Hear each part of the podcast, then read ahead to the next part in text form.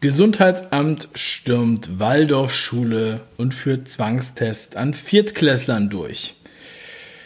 Das ist leider kein Clickbait, sondern Tatsache. Wunderschönen guten Abend, mein Name ist Dave, Dave Brüch und ich möchte darauf aufmerksam machen, weil mich dieser Fall extrem schockiert. Ähm, und also ich kann mir nicht vorstellen, dass die damit einfach so davon kommen.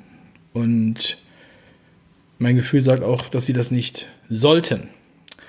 Aber gehen wir erstmal Stück für Stück da rein. Ähm, auf dem YouTube-Kanal von Aurich TV. Aurich TV ist mir schon positiv aufgefallen während dieser Krise mit äh, sehr, sehr ähm, kritischen Beiträgen. Ich habe die auch äh, öfter mal geteilt. In diesem Fall möchte ich aber besondere Aufmerksamkeit auf dieses äh, Video lenken. Deshalb mache ich jetzt sozusagen ein Meta-Video dazu. Der Beitrag von Aurich TV ist in der Beschreibung verlinkt. Folgendes. In Aurich hat sich ähm, äh, Folgendes ergeben. Und zwar wurde dort gestern eine Waldorfschule, die vierte Klasse einer Waldorfschule, laut Angaben der Kinder und des Sekretärin und äh, des Interviews einer Mutter vom Gesundheitsamt gestürmt, also mehr oder weniger überfallen. Das Gesundheitsamt, also die, das Personal des Gesundheitsamtes, ist in voller Montur. Die Kinder beschreiben es als Astronautenanzüge in die Klasse gekommen. Und zwar um etwa 10 Uhr vormittags und haben dann alle Kinder dieser Klasse getestet, waren damit auch schon um 10.30 Uhr fertig, also waren unheimlich schnell. Und äh, die Mutter, die hier das Interview gegeben hat, das ist ein Telefoninterview, die wurde um 11.03 Uhr erst darüber informiert. Das heißt, es war alles schon geschehen. Und sie beschreibt dann, ähm, ja, dass sie erstmal geschockt war, das zu hören. Da, da, wurde sie dann von der Sekretärin angerufen und dann wurde gesagt, ja, das Gesundheitsamt war hier und äh, alle Kinder mussten getestet werden. Holen Sie jetzt bitte Ihren Sohn ab. Und da war die Mutter zum einen geschockt, dass sie auf einmal so eine Info bekommt und jetzt ihren Sohn abholen muss. Gleichzeitig war der Sohn traumatisiert, hat mehrmals geweint und ähm, erzählte auch, dass andere Schüler geweint haben und Angst hatten. Und jetzt solle der Sohn in Quarantäne für 14 Tage. So, und die Mutter ist dann zur Schule gefahren und ähm, ja, wollte ihren Sohn abholen. Dann ähm, waren die, waren die Lehrer und die Schulleitung und das Gesundheitsamt bereits weg. Es war also nur noch die Sekretärin dort. Ähm, und dann hat sie ihren Sohn abgeholt, jetzt ist sie in Quarantäne und ihr Sohn kann gar nicht verstehen, dass er jetzt nicht mehr raus darf. So, das einmal sozusagen zur Beschreibung des Falls.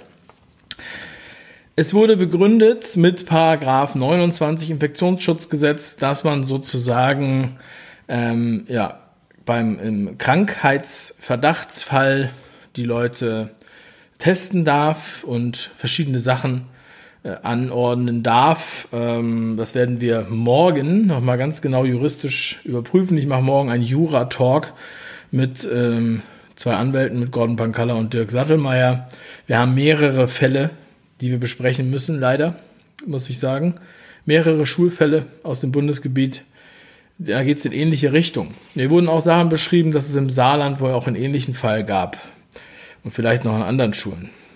Das heißt, Paragraph 29 wird hier hergezogen und da wird gesagt, okay, dieser Paragraph würde jetzt rechtfertigen, dass die Kinder hauruck sofort getestet werden, ohne dass die Eltern vorher informiert werden, ohne dass es ein Einverständnis der Eltern benötige. Und die Frage von, ich habe mit Gordon schon äh, telefoniert, mit Gordon Pankalla, hat gesagt, wo ist der Krankheitsverdacht? Ja, also es muss ein Krankheitsverdacht vorliegen, um so eine Aktion durchzuführen und außerdem muss es natürlich auch eine Verhältnismäßigkeit geben. Wenn ich Viertklässler einfach so holter die Polter überfalle in Astronautenanzügen und dann teste, ja, was, was löse ich bei diesen Menschen aus? Da frage ich mich, wie kann diese Schule, die Lehrer das zulassen, was geht in denen vor? Ja, und das ist auch eine Waldorfschule gewesen, die ja eigentlich nochmal, sag ich mal, ähm, auch noch alternativ drauf sind. Ähm, und man denkt, die würden da vielleicht noch mal anders drauf reagieren und nicht einfach nur äh, alles abnicken, was da gesagt wird. Die Kinder haben geschildert, dass sie aus Angst überlegt haben zu fliehen. Sie haben überlegt, aus dem Fenster zu springen. Das haben sie natürlich nicht gemacht. Ja, aber sie hatten solche Angst vor diesen Personen, die da reinkamen. Also ich meine, welches, welcher Mensch beim Gesundheitsamt möchte bei Kindern so etwas auslösen? Dann wurde geschildert, dass der Junge, der, der Sohn der interviewten Mutter, wurde dreimal mit einem äh, Teststäbchen sozusagen getestet. Äh, sie haben gesagt, er hat zu viel, ähm, es war ein, Teststäbchen mit milchiger Flüssigkeit, was sie ihm dann, wo sie Abstrich im Rachen gemacht haben. Das haben sie dreimal gemacht und haben gesagt, weil er so gezappelt hat oder weil er sich so viel bewegt hat. Bei einem Mitschüler und einem Freund dieses Kindes wurde das viermal gemacht. Es tat weh und ähm, ja, einige Kinder haben auch geweint. Also ich weiß nicht, wie viele Kinder in dieser Klasse waren, aber innerhalb von einer halben Stunde wurden alle Kinder ja hier anscheinend durchgetestet. Ähm, ja, äh, nachher wurde dann gesagt, die Mutter wurde nicht rechtzeitig erreicht, was sie sich nicht erklären konnte, da sie die ganze Zeit am Telefon war und auch zu Hause war und auch auf dem Festnetz hätte erreicht werden können. Ja, ähm, interessanter Fall. Deshalb wollte ich besonders viel Aufmerksamkeit darauf lenken, indem ich dieses Video mache. Ihr könnt euch das Interview anhören. Ich habe es verlinkt in der Beschreibung. Noch ein interessantes, hm, eine interessante Randbemerkung. Zum einen wurde dann der vom Gesundheitsamt der Krankheitsverdacht damit gerechtfertigt, dass das ähm, Geschwisterkind eines Kindes in der Klasse angeblich Symptome hätte, was allerdings schon seit 28.08. in Quarantäne sei. Das heißt, der Krankheitsverdacht wurde also von einem Geschwisterkind mit einem Geschwisterkind gerechtfertigt, was jetzt heute oder also gestern entsprechend dann zwölf Tage oder äh, 13 Tage in Quarantäne war. Und ähm, das Kind war ja gar nicht in dieser Klasse. Und auch der Junge dieser Mutter, das Kind dieser Mutter kannte dieses Kind auch überhaupt nicht. Ähm, und damit wird so, eine, so ein Vorgehen gerechtfertigt. Ich habe mich da juristisch, wie gesagt, schon erkundigt und äh, mein Anwalt sagte, das ist Faschismus. Und ich dürfe das auch sagen. Ich weiß auch nicht, wie man das sonst noch nennen soll. Und das Lustigste zum Schluss.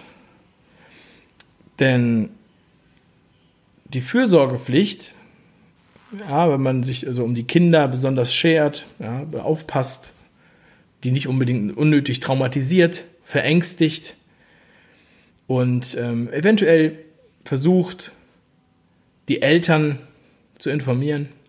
Ich denke, das Gesundheitsamt hat auch ein wenig mehr Zeit, um auf Kinder einzugehen, wenn so etwas nötig sein sollte, wenn die Verhältnismäßigkeit geklärt ist.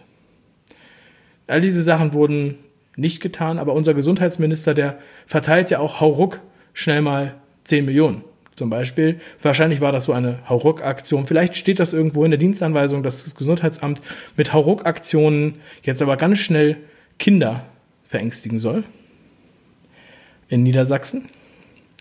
Und als die Mutter dann panisch in die Schule kam, um zu ihrem Sohn zu kommen, wie man ja gut verstehen kann, was war das Erste, was sie hörte? Sie können da nicht reingehen. Sie haben keine Maske auf. Und dann hat die Sekretärin große Angst gehabt, dass die Mutter ohne Maske in die Schule geht. Also da wird sich ganz genau an die Vorschriften gehalten, ja, aber alles andere ist egal. In was für einer perversen Welt leben diese Menschen? Wir werden das juristisch prüfen. Diese entsprechende Mutter ist auch schon in anwältlicher Beratung. Und wie gesagt, morgen im Jura-Talk werden wir das äh, und so wie andere Fälle, die eine ähnliche Qualität haben, besprechen. Ich finde es schrecklich. Wir müssen jetzt das ansprechen, wir müssen es weitergeben, wir müssen diesen grotesken, perversen Vorgehen sofort entgegentreten. Deshalb mache ich dieses Video. Teilt dieses Video, teilt das Video von Aurich TV. Auch nochmal herzliche Grüße an die von Aurich TV, die auch wirklich Gesicht zeigen und Meinung haben ähm, und Meinung, äh, ihre Meinung sagen, die auch mit Diffamierungen zu kämpfen haben. Ähm, zeigt denen auch, dass sie äh, nicht alleine sind und auf der richtigen Seite sind. Denn ich denke, die richtige Seite ist immer die Seite, wo man Kinder nicht traumatisiert. Ja, unnötigerweise. Vielen Dank für die Aufmerksamkeit. Bis morgen. Bleibt stark. Euer Dave. Ciao.